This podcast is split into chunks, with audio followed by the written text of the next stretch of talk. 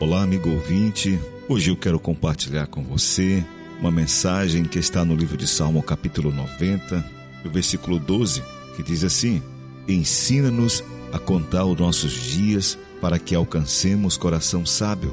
O tema da mensagem é Comprando o Tempo.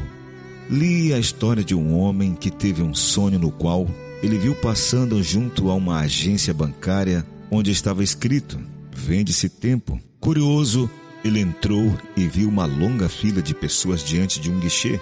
Ficou ali algum tempo e verificou como várias pessoas procuravam comprar tempo. Um deles explicou que tivera uma enfermidade maligna que podia ter sido tratada um ano antes e descobriu então que era tarde demais. Ele desejava comprar um ano de tempo. Outro casal, um casal de rosto triste, queria comprar 20 anos. Seu filho havia sido condenado à morte e eles reconheceram que eram culpados disso, pois tinham negligenciado a educação dele. Pretendiam agora começar tudo de novo para reparar o mal. Outro homem desejava comprar 30 anos a fim de obter uma educação que havia negligenciado na juventude. E assim a história continua. Muitas pessoas sonham poder voltar ao passado ou comprar de volta os anos gastos, mas o tempo nunca volta. Infelizmente, essa é uma importante lição que poucos aprendem na juventude. E mais, o tempo passa muito depressa depois da infância.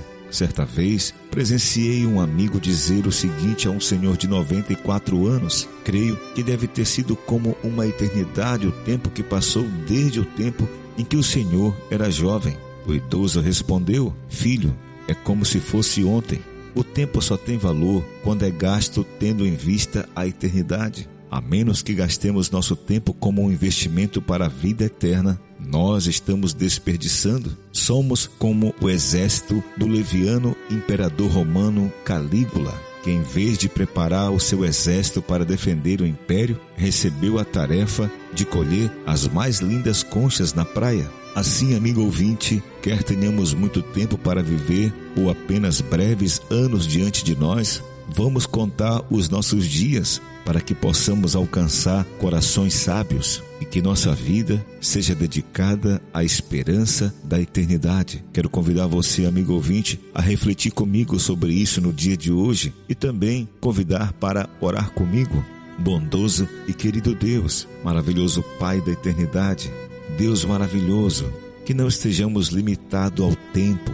Ajude-nos a aproveitar bem cada segundo de nossa vida e dar-nos sabedoria para administrarmos essa riqueza tão incomparável. Que o nosso tempo, bom Pai, não fique restrito apenas aos compromissos profissionais ou do trabalho. Que tenhamos tempo para a família, tempo para a recreação, uma vida equilibrada, mas acima de tudo, Senhor, que tenhamos tempo para Ti, para as tuas coisas, para o próximo, para ouvir a tua voz. Pedimos a Deus e te agradecemos no nome e por amor de Jesus. Amém.